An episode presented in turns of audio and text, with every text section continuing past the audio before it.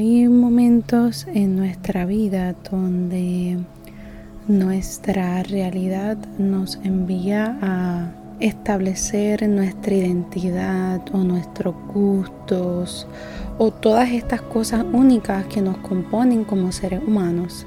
Y eh, me está bien interesante porque mientras estamos en esa búsqueda de quienes nosotros somos, también estamos en esta búsqueda de cuál es nuestro propósito en la vida. Y eh, hoy quiero que hablemos un poco de eso, sobre nuestro propósito en la vida.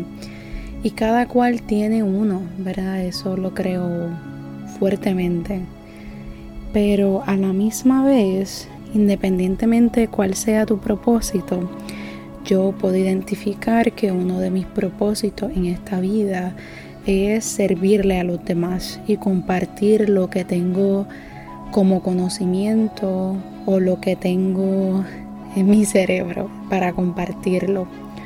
Pero además de servir a los demás, tengo un propósito de vida más fuerte aún que ese.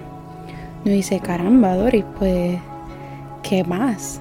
¿Qué más fuerte puede ser que servir a otros.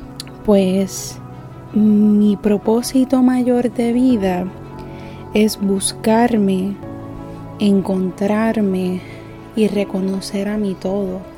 Porque si no invierto en mí, en mi vida, en mi alma, en mi espíritu, en fortalecer todas estas áreas cómo pudiera llevar a cabo mi propósito en la vida, vamos a decir que es el de ayudar a la gente, si no he ya encontrado este propósito de vida conmigo mismo.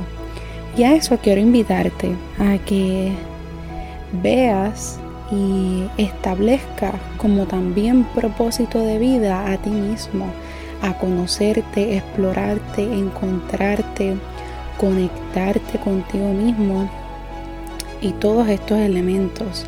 Porque en la medida que lo haces, este otro propósito en la vida surge solo. Así que conéctate contigo mismo y hazte a ti mismo un propósito en la vida. Que estés bien.